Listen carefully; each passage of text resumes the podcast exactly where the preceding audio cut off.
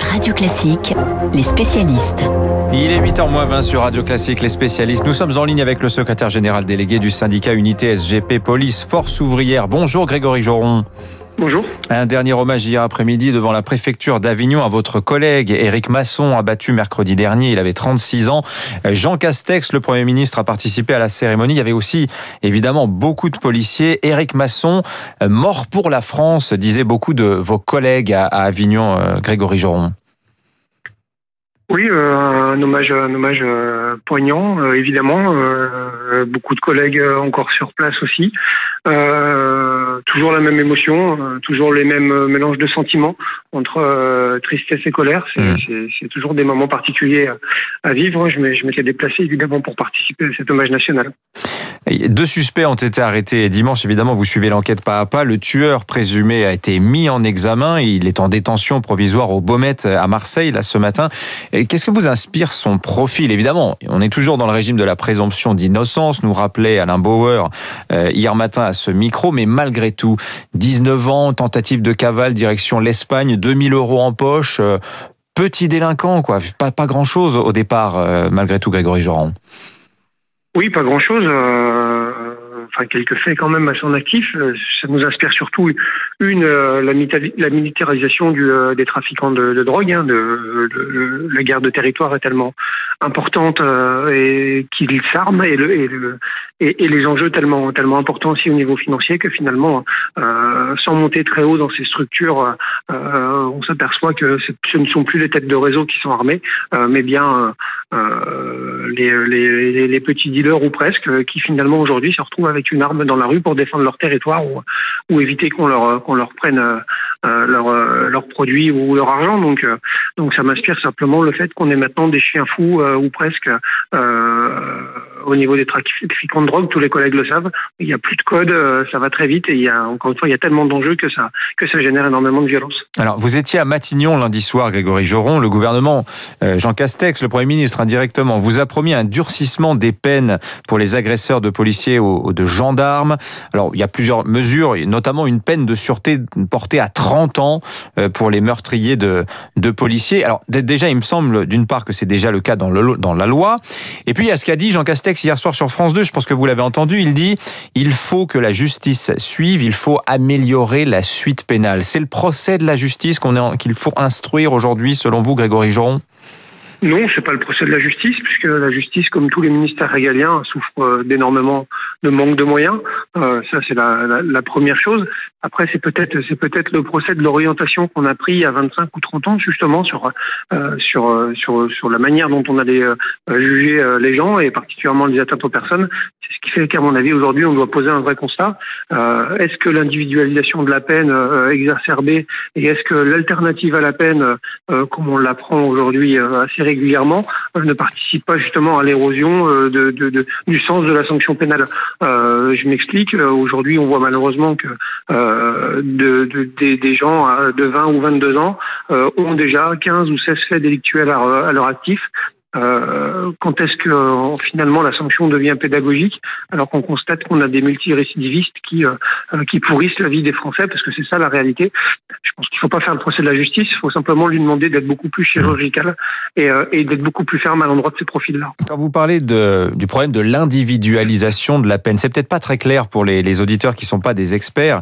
Qu'est-ce que ça signifie? En quoi c'est un problème d'avoir des peines individualisées, c'est-à-dire vraiment centrées sur la personne dans toute sa dimension, évidemment son profil psychologique, euh, son passé, euh, sa sociologie, etc. Pourquoi c'est important, euh, Grégory Joron, de mettre l'accent là-dessus?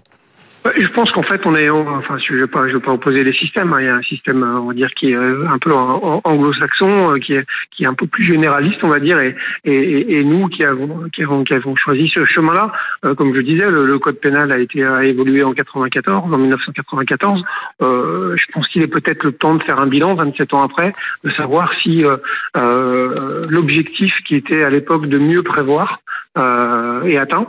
Je suis pas sûr. Euh, et, et, donc, euh, donc est-ce qu'on peut pas retrouver un équilibre? Parce que je pense que l'individualisation c'est quand même important. Euh, chaque dossier est différent et chaque personne ou chaque auteur présumé est différent aussi et son parcours peut apporter des, des circonstances atténuantes, ses actes des circonstances aggravantes. Mais, mais donc, donc je pense que c'est important de garder une partie d'individualisation. Je pense qu'à un moment c'est aussi important de marquer le coup pour ça que nous, on demande des peines minimales. Le retour de ces peines minimales qui existaient justement avant, avant la rédaction de ce mmh. nouveau code pénal, euh, qui permettrait aussi d'envoyer un message clair, fort et républicain pour le coup, parce que je pense pas que ce soit anticonstitutionnel, euh, euh, de pouvoir euh, de pouvoir punir les délinquants. Voilà, les fameuses peines planchées. On en reparlera d'ailleurs avec Thibault de Montbrial qui sera l'invité tout à l'heure à 8h15. Merci Grégory Joron du syndicat Unité SGP Police Force ouvrière. 8h moins le quart. Je me tourne vers vous maintenant. Bonjour Emmanuel Faux.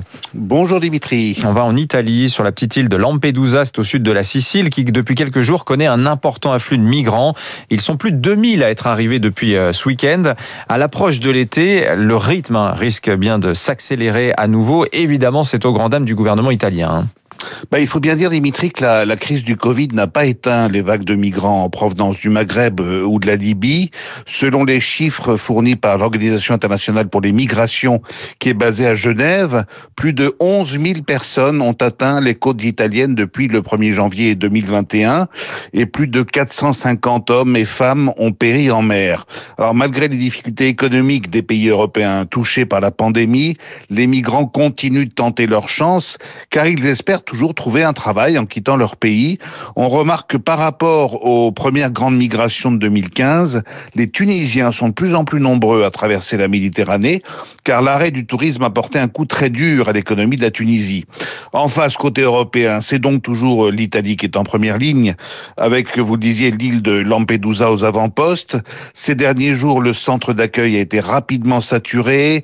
Des dizaines de migrants ont dû passer la nuit dehors, sur les quais du port, et un ferry euh, qui stationne au large des côtes euh, italiennes sert désormais à tester les arrivants au virus. Comme toujours, cette situation de crise est récupérée politiquement, en particulier par la Ligue de Matteo Salvini. Vous savez, l'ancien ministre de l'Intérieur s'est indigné que l'on puisse se préoccuper de milliers d'immigrants illégaux, alors dit-il que des millions d'Italiens sont en difficulté à cause de la crise sanitaire. Le leader d'extrême droite a même demandé une audience au président du Conseil Mario Draghi pour le convaincre de ne pas accueillir de migrants sur le sol italien dans le contexte actuel. Situation délicate pour le chef du gouvernement alors que la Ligue, il faut le rappeler, participe à la coalition au pouvoir et la presse de Rome souligne d'ailleurs que M. Salvini sera bientôt jugé pour abus de pouvoir et séquestration de personnes parce que lorsqu'il était ministre de l'Intérieur en 2019, il avait bloqué en mer une centaine de migrants, les empêchant de débarquer pendant dix jours. Est-ce qu'il y a une réponse européenne à cette nouvelle crise migratoire, Emmanuel bah, écoutez, euh, Dimitri, c'est la question qui revient régulièrement depuis des années. Hein. La réponse ou les réponses, elles dépendent du bon vouloir des pays de l'Union, qui n'ont pas fait montre jusqu'à présent de grands élans de soutien à l'Italie. En principe, tout bateau de migrants qui touche les côtes d'un pays européen doit être accueilli par ce pays. Mais dans le cas de l'Italie, un afflux aussi massif que celui de ces derniers jours pose le problème de la relocalisation des migrants vers d'autres pays, autrement dit d'un partage de la charge.